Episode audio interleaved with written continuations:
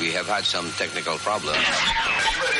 Guía de viajes. Experiencias únicas y reveladoras. Excursiones fuera y dentro del circuito turístico.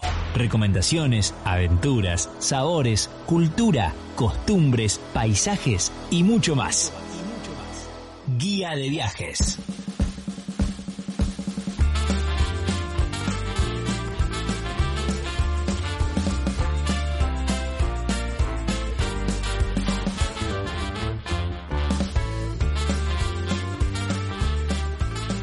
Bienvenidos, bienvenidas a esta nueva emisión de Guía de Viajes. Mi nombre es Inti Raimi, seré el anfitrión y en el día de hoy tenemos un invitado muy especial.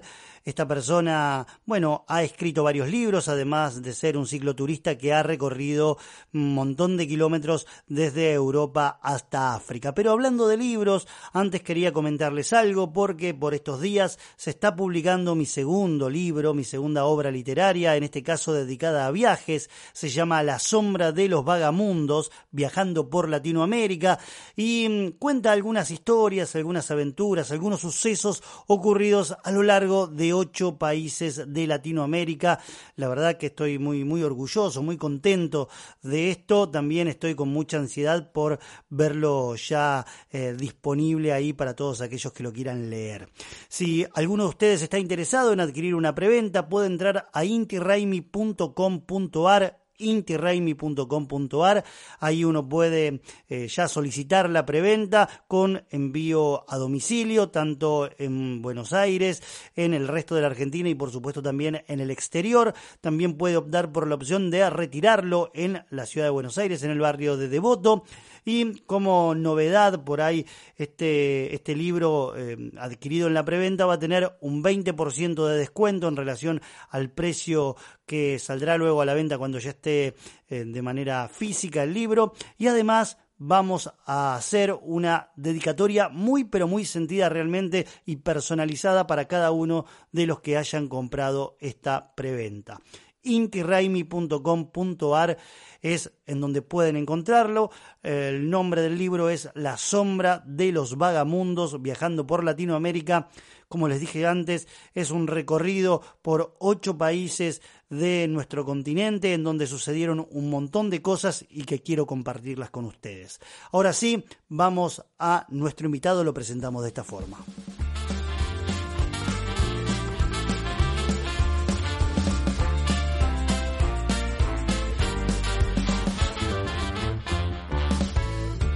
Está con nosotros Esteban Mazzoncini, que es autor del libro Un viajero curioso, que salió en el año 2004. Aquí resume los primeros 20 años de viajes. También publicó La Guía del Mochilero en 2016, Historias detrás de una foto y Desafía tus rutas en 2017. Este último es un viaje que lo llevó a cruzar Asia, Europa y Latinoamérica haciendo dedo durante dos años. Y recientemente publicó Pedaleando por la ruta de la hospitalidad, de Estonia a Costa de Marfil 17.200 kilómetros de aprendizajes. Y lo curioso que tiene este libro es que todos estos kilómetros los hizo arriba de una bicicleta. Atravesó todos estos países arriba de una bicicleta. Bienvenido, Esteban, ¿cómo estás? Bien, un placer, un placer estar en contacto con vos y con la audiencia para compartir tantos años de viaje y, esta rica experiencia, como bien vos nombrabas ahora, de cruzar Europa y África arriba de una bicicleta. Sin espoliar el libro, ¿no? Este pedaleando por la ruta de la hospitalidad, me gustaría que nos pongas en contexto qué es lo que desató el interés por arrancar a hacer este desafío, porque yo creo que es algo más que un viaje en sí, porque sin preparación te montaste a la bicicleta y una ruta de tantos kilómetros y arriba de una bicicleta es, es más un desafío que un viaje en sí, ¿no? Sin lugar a dudas. La verdad que e-, es mucho más que, un viaje. Eh, esto se desató porque, ¿cómo se desencadenó? Yo venía viajando principalmente a dedo, como vos dijiste recién, ya había cruzado 87 países con esta técnica del autostop. Y en el 2018 me encontraba recorriendo Argentina en moto. Tuve un encuentro con una persona y, ese encuentro casual y especial hicieron que yo me replanteara y dijera, bueno, ¿de qué manera puedo seguir cumpliendo mi sueño, que era conocer al menos 100 países. ¿Cómo puedo hacer para reinventarme y, seguir viajando, pero de una manera nueva? Entonces dije, bueno, cuando vuelva a Buenos Aires a casa, agarro una bicicleta, organizo un viaje y organizo un viaje para recorrer principalmente países que no estuve, para recorrerlo de una manera diferente que iba a hacer con la bicicleta, por lo cual yo iba a entrar en un terreno de aprendizaje totalmente nuevo, porque si bien vengo viajando hace casi 30 años, iba a estar recorriendo países nuevos, culturas diferentes y de una manera que nunca lo había hecho hasta el momento. Por eso tracé esta ruta, que como yo digo, bueno, son, son rutas invisibles, ¿no? La ruta de la hospitalidad te encuentra en cualquier lado, independientemente del continente, de las culturas, de las religiones. Y la ruta como tal fue desde Tallinn, la capital de Estonia, hasta Ciudad del Cabo, costa, hasta Ciudad del Cabo, hasta Sudáfrica, ¿no? Bueno, después el viaje se vio interrumpido en Costa de Marfil por la pandemia, eh, me enfermé de malaria cerebral, varias cositas pasaron interesantes, no pude llegar al objetivo, pero sí pude cumplir mi sueño de, entre varios objetivos, eh, conocer más, más de 100 países. Hablemos un poquito sobre mm, la planificación en sí del viaje, ¿no? Porque más allá de que uno diga, bueno, me mando y me voy, voy viendo con qué me encuentro, por lo menos tiene que tener un trazado, ¿no? Em, te compraste una bicicleta, tenías una bicicleta, averiguaste cuál era la bicicleta más adecuada para hacer este tipo de viaje, ¿cómo fue eso? Sí, eh, todo el viaje si bien tiene su gran cuota de aventura y de adrenalina, eh, también tiene una planificación. Entonces, ¿cuáles fueron las cosas? Y esto es muy útil para los que recién quieren iniciarse en el cicloturismo y hacer un viaje largo, que fue lo que me pasó a mí. Yo, si bien tenía una bicicleta, eh, la tuve que adaptar a mi mountain bike y organizar y planificar. Entonces, la planificación del viaje fue en primer lugar, voy a, empezar, decía, en Estonia, Letonia y Lituania. ¿Por qué? Porque son países que geográficamente son planos, tienen bosques, pero son rutas relativamente accesibles, no tienen montaña, no tienen grandes pendientes. Eso es fundamental para un primer viaje. En segundo lugar, yo adapté mi, mountain bike, que fue, que es un Rodó 26 y no 29, por la, y que tiene frenos v o sea, frenos con, zapatilla, con zapata, eh, los clásicos, porque después yo iba a cruzar África. Y, lo que yo quería era tener una bicicleta con buenos componentes, con, buenos frenos, con buena calidad, pero que sea lo más sencillo y simple posible, porque si yo llevaba algo muy sofisticado, en África no iba a tener esos repuestos, y no lo, no lo iba a poder solucionar en el momento. Sí, podría pedir un envío, un importador, un sponsor, etcétera. Entonces eso también fue clave. El rodado que llevé que fue 26. Entonces tenemos la ruta que empecé por países donde geográficamente es plano, no, no hay grandes subidas, el tipo de bicicleta, rodado 26. Y después la época. Yo empecé a pedalear justo cuando empezó el verano, 21 de junio de 2019, yo me bajaba del avión en Estonia y ahí empezaba a pedalear. Y esto también fue parte de la estrategia. ¿Por qué? Porque yo quería pedalear en verano por dos razones. Una, en realidad por tres. Una porque me gusta el calor, otra porque hay más horas de luz, y eso es una gran ventaja. Y otra, empezar en el norte, donde no solamente hay, eh, hay más, más horas de luz, sino que el calor es mucho más suave. Cuando yo estaba pedaleando con 26, 24, 27 grados, en el sur de España, en algunos lugares hacía 35, 38, eh, o, en, muchos países de Europa. Entonces, empezar a pedalear eh, en los países bálticos, Estonia, Letonia, Lituania, eh, me permitió empezar con un viaje que era ideal, era plano, sin calores sofocantes, sin lluvias y con mucha luz. eso yo creo que es fundamental para empezar un viaje en bicicleta. Bien, y en relación al equipaje, digo, mm, yo que ya vengo bastante avanzado en el libro y repito, sin querer espolear, em, la bicicleta la llevaste desarmada o partes desarmadas, pero el resto del equipaje, porque son muchos días, es mucho tiempo, son muchos kilómetros, te entró todo en un par de alforjas. ¿Cómo, cómo manejaste eso? Bien, eso es otra parte también súper, súper interesante. En primer lugar es ¿qué, qué tipo de viajero soy. Yo soy fotógrafo, entonces, bueno, en mi equipaje lo que no podía faltar era una computadora, una GoPro, disco rígido, cámara de foto con dos lentes, cables, baterías. Eso genera mucho peso, eso genera mucho peso. O sea, hay que tener en cuenta que si uno trabaja con, las redes o, es diseñador o está con marketing digital y necesita eh, soporte técnico, bueno, va a ser un peso extra que tal vez otro con un simple celular ya, ya está.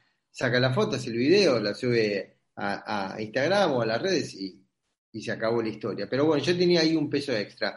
¿Qué cosas son las que no pueden faltar? Un viaje en bicicleta requiere de independencia si uno va a ser más osado y se va a aventurar por lugares bien aislados, como yo iba por los bosques de Eslovenia, por el desierto de Sahara. También podemos armar un viaje en bicicleta donde podemos calcular aproximadamente las distancias e ir parando en, hostel, ¿no? Entonces, eh, entre las cosas que yo me llevaba, que, que no me podían faltar, era un aislante, carpa y bolsa de dormir, eh, eso me permitía tener mi casa siempre a mano. Donde yo parara en medio de la noche iba a tener un refugio. Aunque lloviera, aunque hiciera viento, aunque hiciera calor. Eh. Después otra cosa es el tema de la cocina. ¿sí? Yo me llevé una cocina que se llama MCR, eh, que es a, nafta, o sea, no es a gas butano o, o alcohol como otros tipos de cocina. Y eso también tuvo una razón, porque después en África repuestos de, gas, por ejemplo, butano, yo no iba a conseguir. Entonces, la cocina que me llevé, que se llama Whisper Light, porque es eh, justamente hace muy poquitos ruidos, como que es un susurro, eh, era, era de nafta. Son otras de las cosas que no me podía faltar. Un equipo completo de cocina donde había un cacharro para cocinar, algo para preparar el té, alguna cacerolita también para preparar algún guiso o arroz u otras comidas, ¿sí? Otras cosas que son fundamentales son eh, calzas cortas o largas, ¿sí? Con, para que esté un poquito uno más cómodo. Eh, si bien uno va a estar arriba de la bicicleta varias horas, bueno, para llevar unas calzas cortas y largas para, para diferentes épocas del año también fue útil.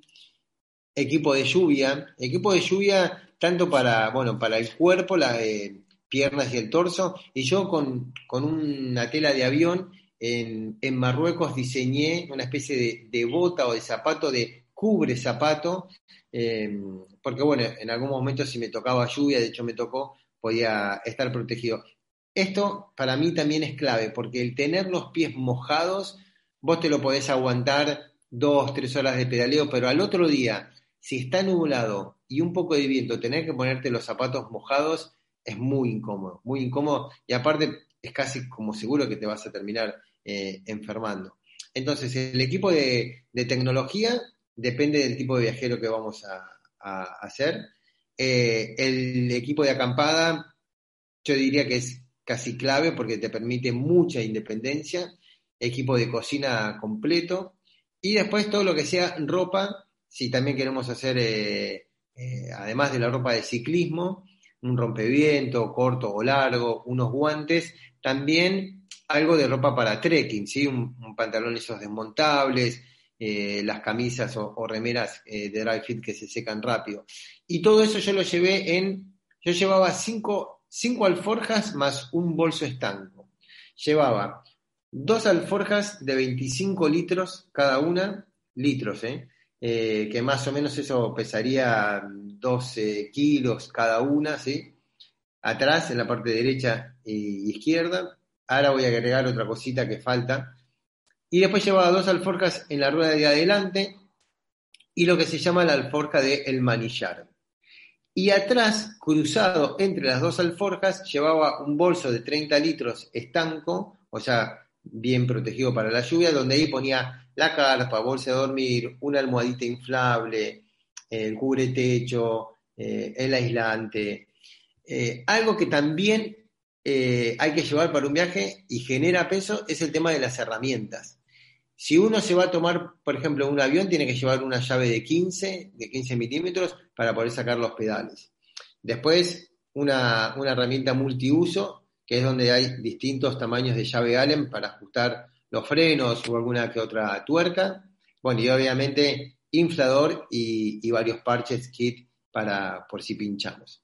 Lo que, lo que hice fue en casa fue armar las alforjas y distribuir el peso para que sea equitativo, para que tanto de la, alforja derecha o izquierda, de adelante y de atrás, tuvieran el mismo peso. ¿sí? Vamos a suponer, yo llevaba, no sé, 10, 12 kilos en la alforja izquierda de atrás y otros tantos, 10, 12 kilos en la alforja de la derecha de atrás.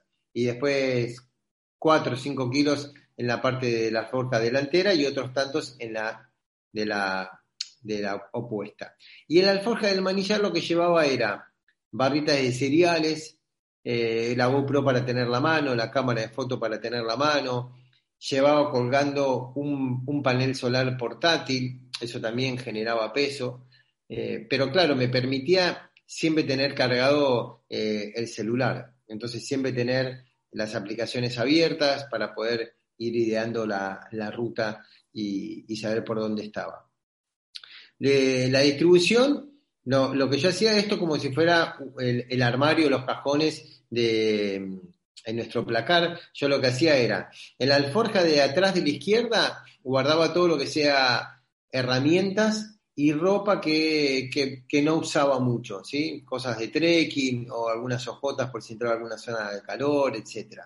En la alforja de la derecha, lo que guardaba era todo lo que sea de tecnología, ¿sí? La computadora, eh, me llevaba también un Kindle para ir leyendo libros, baterías, cargadores externos, etc. Y esa es muy estratégica ubicarla en la derecha, en la parte de atrás, porque cuando uno llega a algún lugar, y la apoya contra la pared, todo lo que es de tecnología, que es donde está el, descarrilador, queda apoyado contra la pared. Entonces, es más seguro para que por ahí alguien no nos abra esa alforja. Y en caso de que si llegara a caer por el viento, bueno, cae del lado de la alforja izquierda, que es donde hay herramientas o ropa. En la alforja de adelante, en la izquierda, yo llevaba todo lo que sea de equipo de cocina, más un poco de comida que iba eh, abasteciéndome para el camino, ¿sí? Y para tener bien a mano. Porque lo mismo, cuando yo apoyaba la bicicleta contra una pared, para descansar o contra un árbol, tenía la alforja de la izquierda bien a mano para abrir y sacar unas frutas, eh, mandarina, banana, algunos frutos secos, etc. Y en la alforja de la derecha, de adelante, ahí guardaba el equipo de lluvia, para tenerlo también bien a mano, o sea, lo, primero que tenía cuando abría la alforja de la derecha era el equipo de lluvia, otro poquitito de ropa seca y, de ciclismo, si algún rompeviento, lo que llaman las manguitas, que es para cubrir bien los brazos. Eh, y lo que decía, el tema de la distribución de las alforjas es clave en que tengan más o menos la misma cantidad de peso, ¿sí? Eh, tanto adelante como la de atrás, y poder hacer esa organización, ¿sí? como si fueran los cajones en un placar de cuando uno se va de viaje. Las, las alforjas que yo llevé son jalagua, que son, eh, yo las recomiendo, a mí la verdad me duraron todo el viaje, las sigo usando, que, son resistentes al agua. Eh, y ahí estaría más o menos lo que llevaba y la distribución de las cosas. Sí, pero suena pesadísimo todo eso. Em, y, también el, y también el tema del, de mantener el equilibrio, ¿no? Porque no es que estás logrando un equilibrio solamente con tu cuerpo. Ahora están precisamente las alforjas que hay que lograr que también vayan equilibradas para no ir para un lado o para otro. ¿Te costó al principio eso o naturalmente fluyó? Me costó muchísimo, me costó muchísimo. Cuando, porque claro, es un peso y sobre todo en el, manillar, que hay peso adelante en las ruedas, que ahora también voy a decir la estrategia de dónde tienen que ir eh, colocadas las alforjas o, cómo. Yo de pronto se, me, se, me, tambaleaba el manillar para todos lados y no lo podía controlar. Y entonces estaba preocupado y lo llamé a un amigo y le digo, eh, escúchame Nico, le digo, no, no puedo manejar la bicicleta, eh, es imposible. Me dice, es cuestión de acostumbrarte. Y vos sabés que durante los primeros días me costó un poquito, después le fui agarrando la mano, y un día, ya habían pasado, no sé, dos, tres semanas, eh, estaba por, por Letonia, me hice amigo de, de, una familia, bueno, donde dejé todas las alforcas, agarré la bicicleta y salí a pedalear sin nada de peso. Después de 15 días volví a agarrar la bicicleta y me, y me costó controlarla. Eh, sin peso me costó controlarla, porque mi cuerpo ya se había adaptado al peso, a, a, a, cuánta fuerza tenía que, que, que hacer para mantener el control. Algo que es clave es que las alforjas, además de que pesen lo mismo de izquierda y derecha, es que tienen que estar lo más abajo posible eh, y en el medio de la rueda para que el centro de gravedad esté abajo y esté justo en el medio. Eso es súper importante, o sea que las alforjas no queden muy arriba, que queden lo más cerquita del piso, del suelo. Y ver, porque algunas se pueden correr, que las alforjas queden centradas justo en la mitad de la rueda. Eso es súper importante.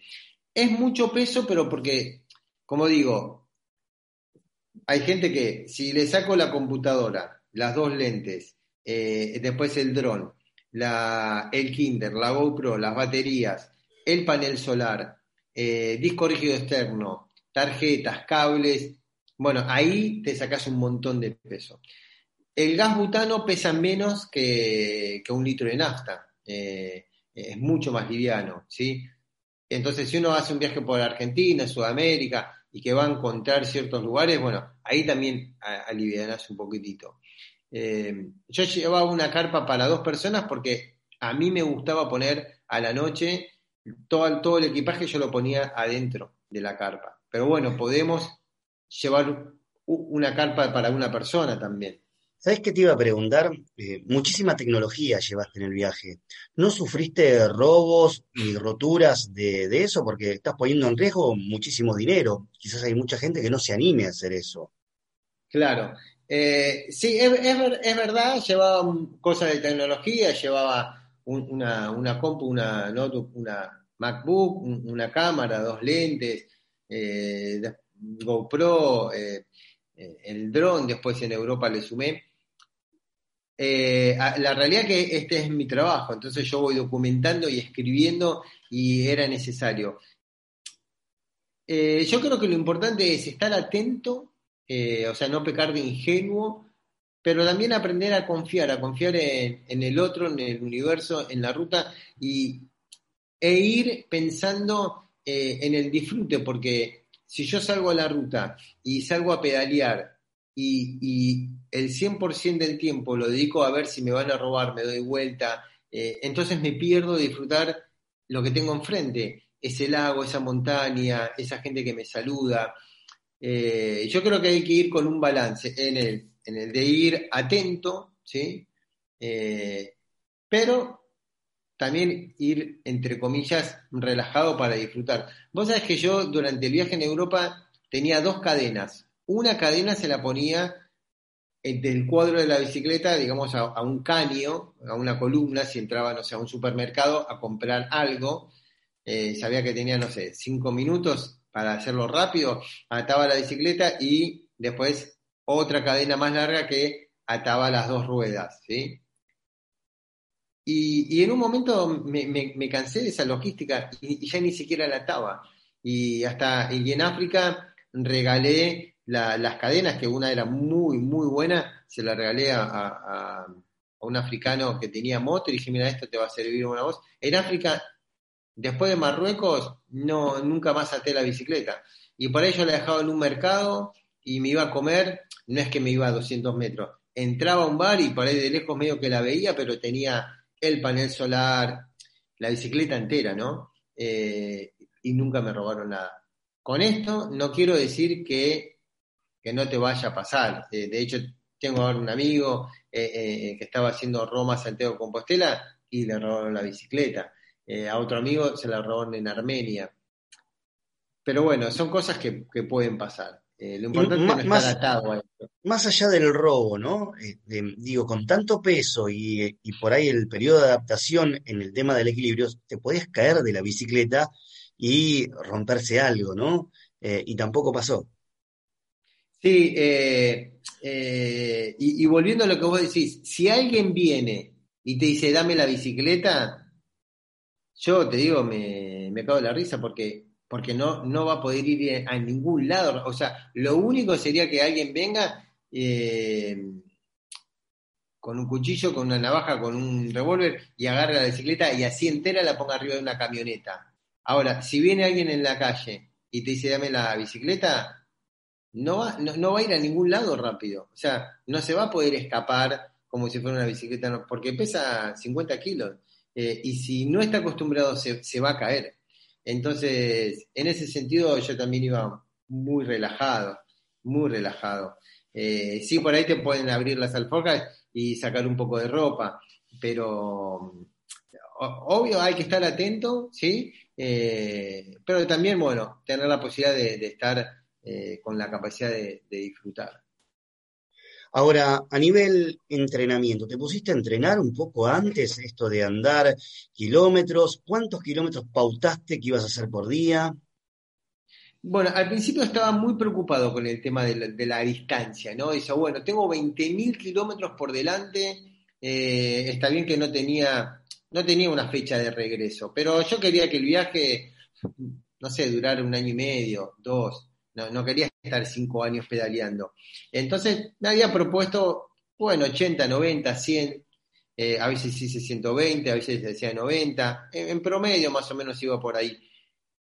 Después me di cuenta que en realidad eh, no tenía que estar tan preocupado por la distancia, sino eh, estar más atento a disfrutar de, de, los encuentros con la gente. Y, y paradójicamente, a medida que más lento pedaleaba, porque mi promedio fue 12 kilómetros por hora, más distancia hacía. O sea, también reconocer el cuerpo. Yo no tengo mucha fuerza de piernas, no tengo fuerza explosiva, pero tengo resistencia. Entonces, puedo estar 13 horas pedaleando y ahí sí sumo distancia. Pero lo que no puedo hacerlo es esa misma distancia en un tiempo corto, ¿sí? y sobre todo porque llevaba mucho peso. Y vos también me preguntaste em, con respecto a, la bicicleta, recién algo que, te iba a decir que se me fue. Eh, si no se te cayó, si no, si no golpeaste, si no te golpeaste con la bicicleta, si no se te cayó, si no se rompió nada. Eh, bueno, tuve dos Y el entrenamiento te pregunté también. Ah, eso, el entrenamiento, me había olvidado de eso. Eh, antes que me olvide, el tema del entrenamiento. Mira, salir a andar en bicicleta sin las alforjas, me animaría a decir que, que no ayuda mucho. Sí está bueno porque, porque el músculo empieza a tener memoria celular y entonces empieza a trabajar. Ir al gimnasio, hacer natación, salir a correr, salir mínimo una o dos horas eh, un mes antes con la bicicleta. Ahora, cuando vos pongas todo ese peso arriba de la bicicleta, para mí fue empezar de cero.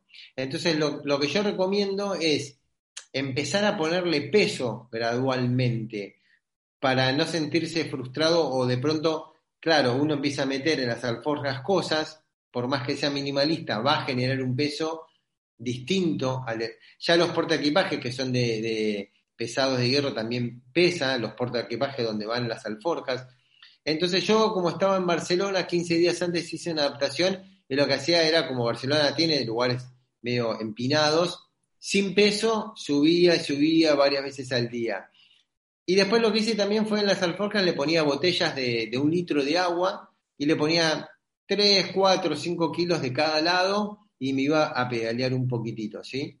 Eh, pero el entrenamiento como tal me lo dio la ruta. Ah, el primer día o la primera semana fue duro, y después el cuerpo se fue acostumbrando hasta que de pronto llevaba 40, 50 kilos y la verdad que ya se me había hecho común subir a una bicicleta pesada.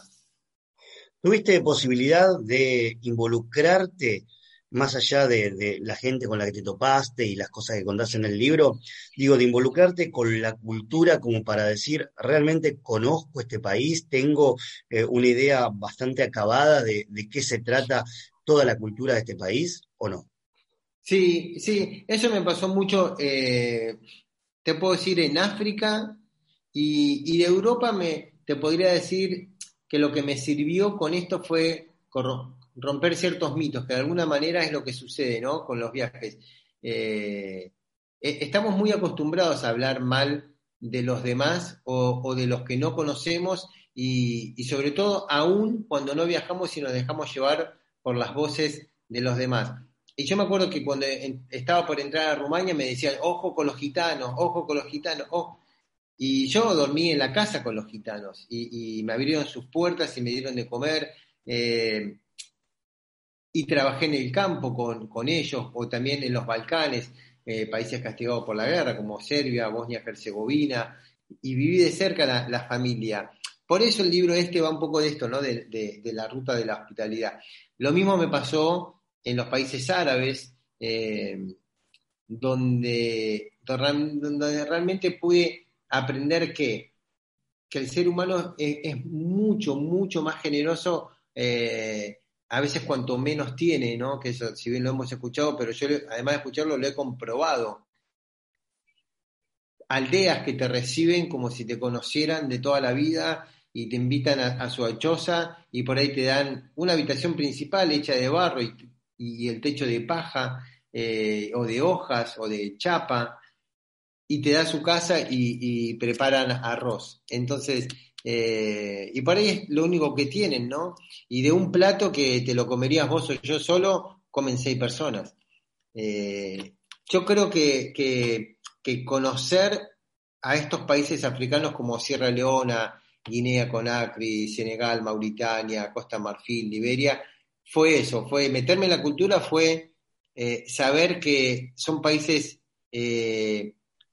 pobres en cuanto a lo que nosotros consideramos pobre, ¿no? De, tener material, pero extremadamente ricos en generosidad.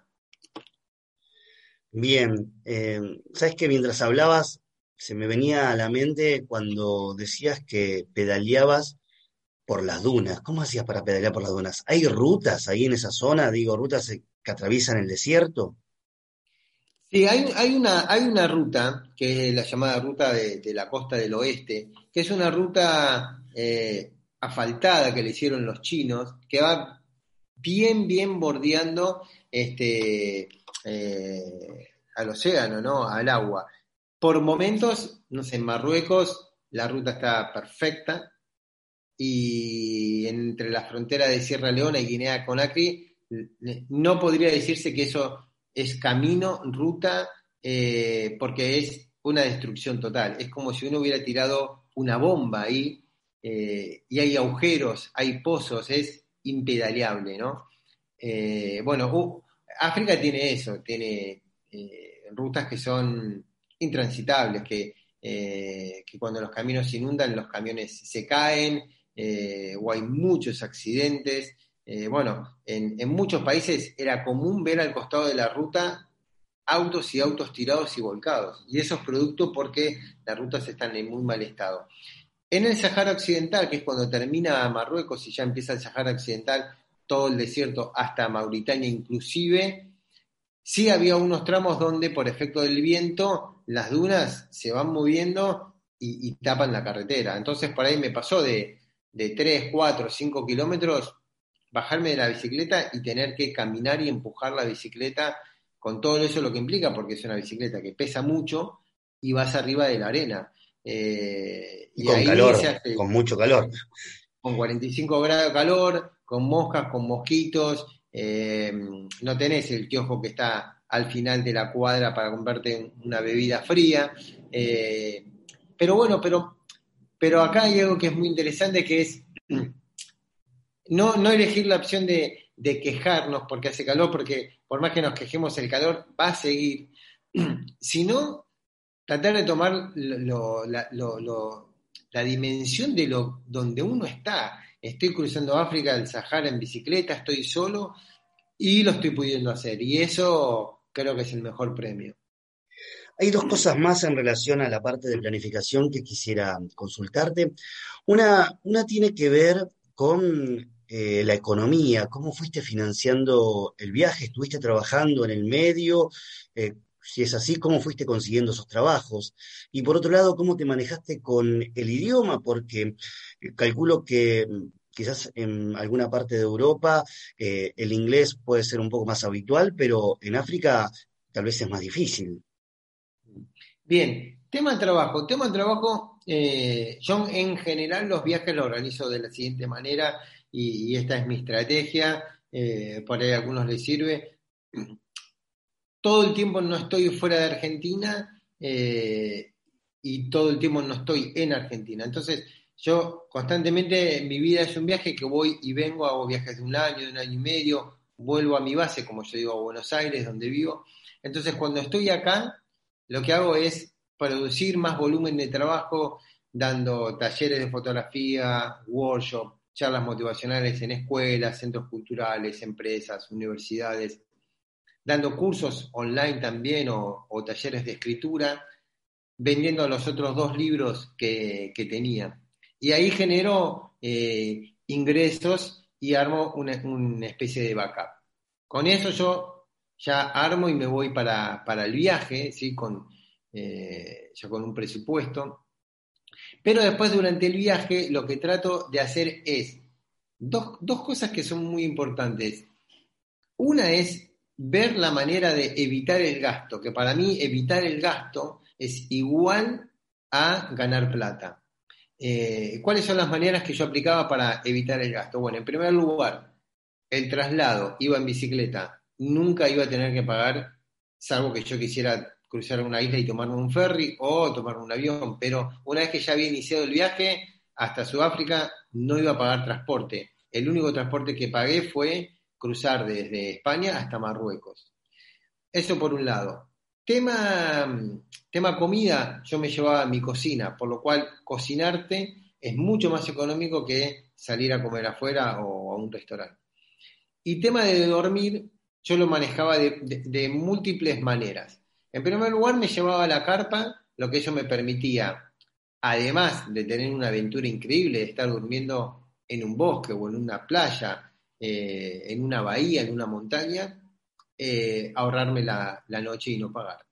Por otro lado, utilizaba dos aplicaciones, una es Warm Shower y la otra es Couchsurfing, lo cual me permitían, además de no pagar la noche, tener un intercambio cultural con una familia de, de Italia, de Bielorrusia, de Marruecos. Y también lo que hacía con respecto al hospedaje era, como fotógrafo y documentalista que soy, les escribía a los hoteles y yo les elevaba una propuesta donde les decía, yo soy escritor, soy fotógrafo, estoy viajando por tu país, voy a llegar a tu ciudad eh, tal día, te propongo hacerte fotos y hacerte video y hacer difusión en mis redes a cambio de una noche o dos noches. Para mí eso ya era suficiente. Entonces ahí había un beneficio mutuo porque el hotel tenía eh, una producción de, buena calidad y yo tenía el descanso que, necesitaba. Entonces, en, estos 18 meses de viaje, yo debo haber pagado como mucho 10 noches. El resto las financié, como, como digo recién, con la carpa, con las aplicaciones eh, Shower y Couchsurfing con las propuestas a los hoteles y agrego una más que fue con las miles de invitaciones que la gente te hace cuando es el atardecer y te ve que estás en un pueblo rural eh, de Bosnia y te hacen señas con la mano y, te invitan a su casa. Eh, y, ahí, y ahí también yo confié mucho para dormir. Entonces, e, esas estrategias me permitían evitar gastos.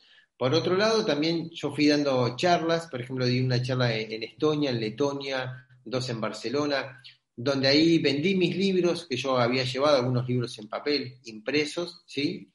Y después me llevé unas 200 postales de viaje que las iba vendiendo por la calle, en mercados, en una plaza, en un lugar turístico. Y eso además de generar dinero, porque no le ponía precio, la, la gente eh, le ponía el precio, era, era, voluntad, también creaban conexiones para que la gente te invitara a comer o te invitara a su casa o te hiciera alguna, alguna donación. ¿Y con respecto al idioma? Y con respecto al idioma, bueno, yo siempre digo que está bueno saber eh, inglés, que es uno de, los, de los idiomas, de las lenguas más habladas.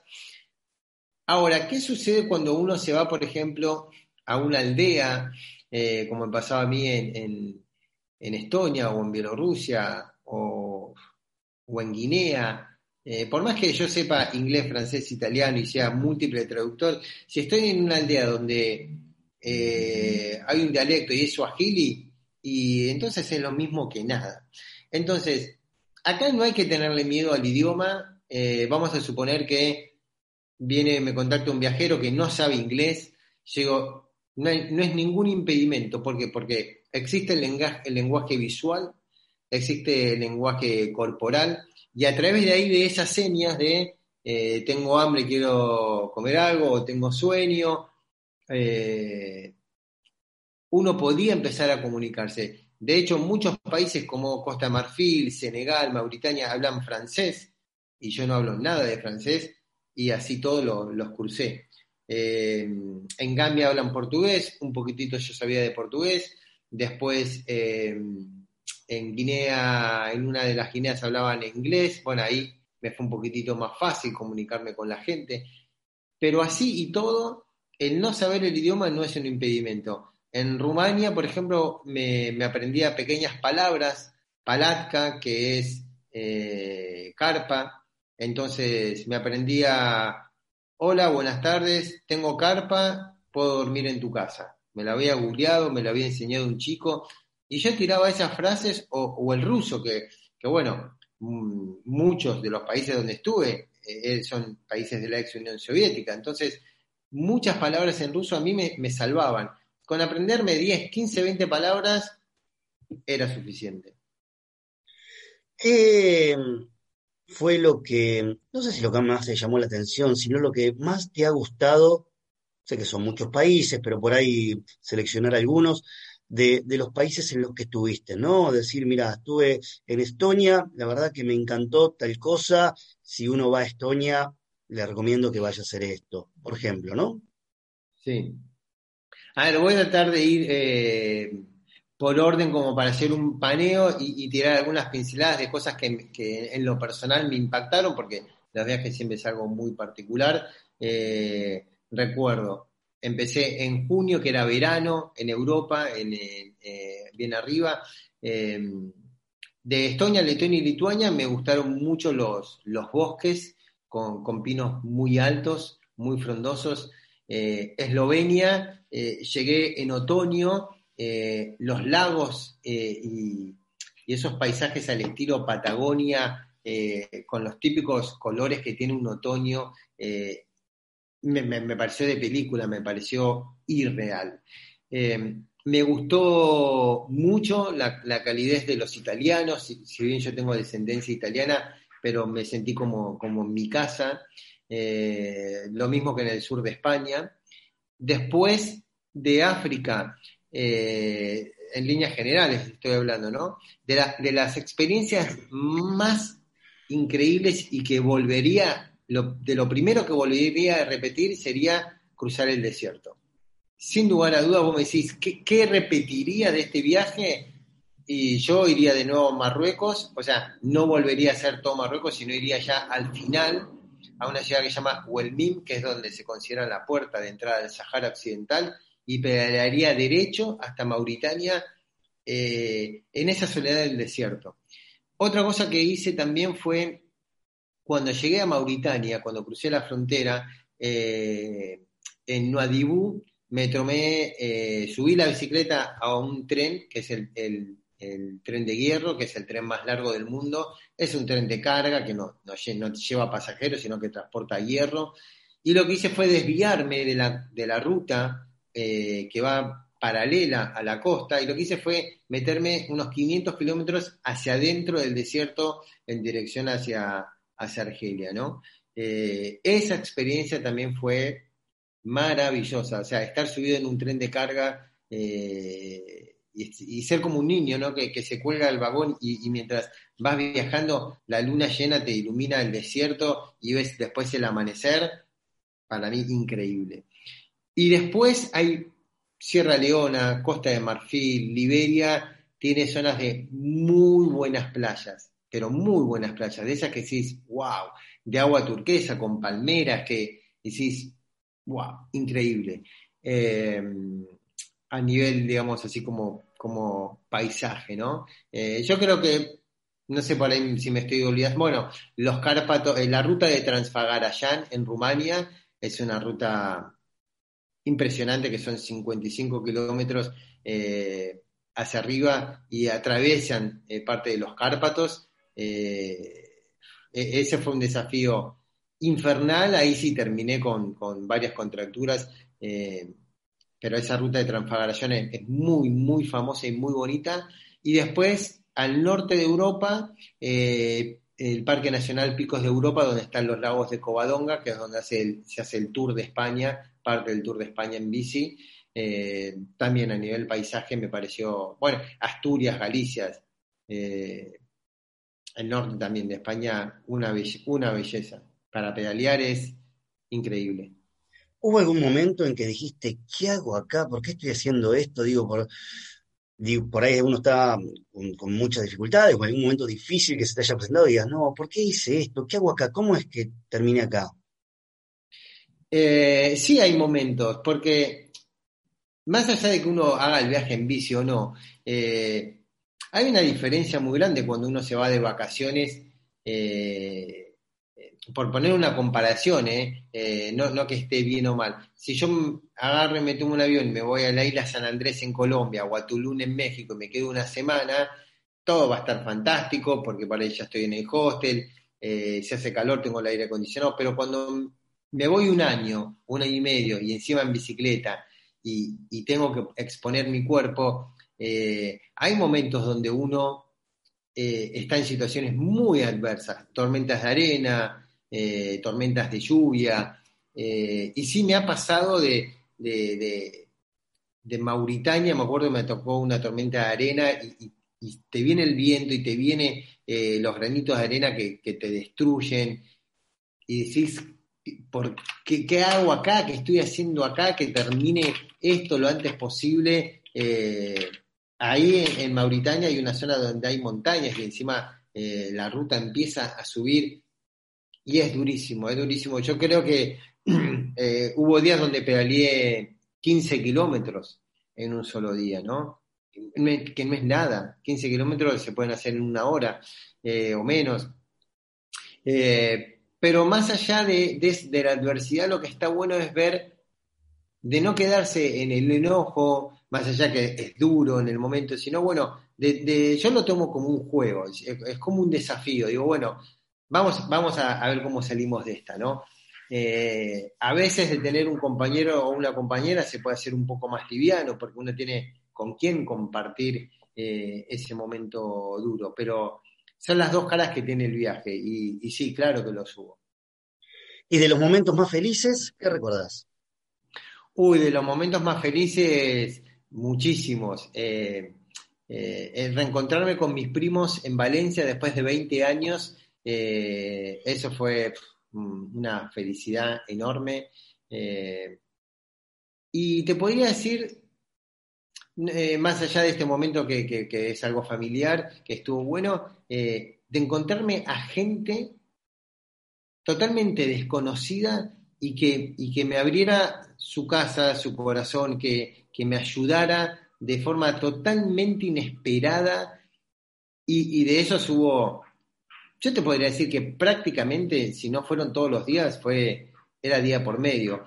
Y me, acuerdo, por ejemplo, yo lo subí a mi cuenta de Instagram hace muy poquito, eh, en Gambia, fui a un supermercado, fui a hacer una compra y me acuerdo que me abastecí como para dos o tres días porque venía una ruta larga.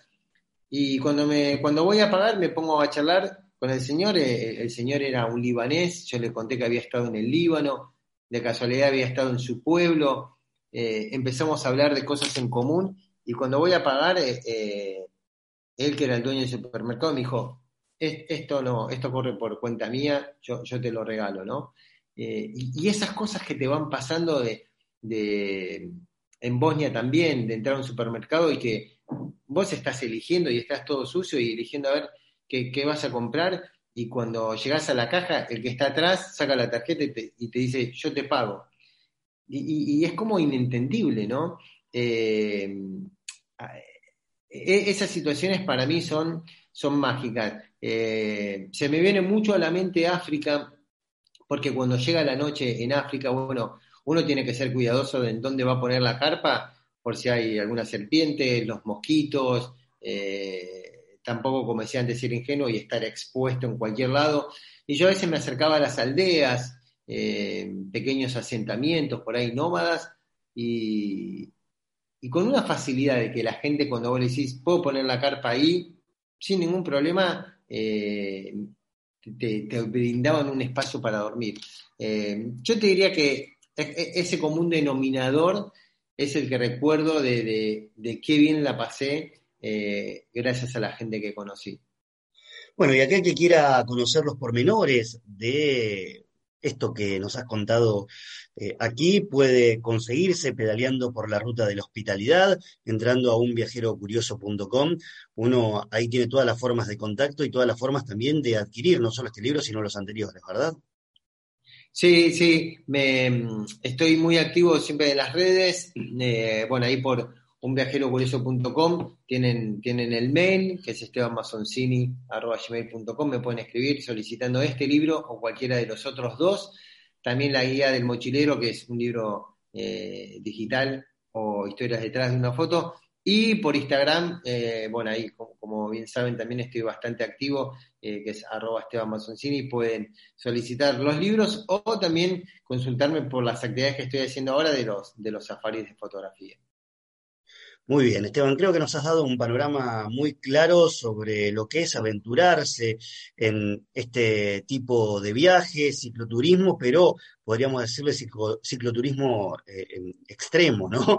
Eh, tantos kilómetros por rutas por ahí complejas, pero em, creo que, que tal vez nos has dado algunos, algunos puntos que pueden ser interesantes para aquel que quiera quizás introducirse en esto de eh, subirse a la bicicleta y atravesar por ahí grandes, grandes eh, espacios, ¿no? Así que te agradezco muchísimo todo este rato que nos has dedicado. Un placer, un placer eh, la charla, haber compartido esta experiencia. Que les sirva de, apoyo y motivación a todos aquellos y aquellas que quieran salir a la ruta, siempre tener en mente de que se puede, independientemente de la distancia que vayan a recorrer. Y también lo que pueden hacer, que si bien yo no lo hice, pero siempre también lo aconsejo, es probar con algún viaje más cortito, de una semana, eh, no sé si están en Buenos Aires, eh, tomarse el tren a, Mar del Plata y desde ahí pedalear por la provincia de Buenos Aires, eh, buscar rutas planas, fáciles, con el peso, ¿no? Y bueno, y ahí ya uno va teniendo un pantallazo de, qué es esto del cicloturismo. Y bueno, si le metemos aventura, eh, va a tener adrenalina seguramente. Muchísimas gracias, Esteban. Saludos. Un placer. Saludos. Hasta la próxima. Así llegamos al final del programa del día de hoy que hemos compartido con Esteban Masoncini, este ciclo viajero que nos ha dejado muchísima data de cómo hacer este tipo de viajes. Recuerden que si les gustó este podcast pueden compartirlo con amigos, pueden dejar algún comentario, pueden me gustearlo también y nosotros nos volvemos a encontrar en el próximo episodio. Hasta la próxima.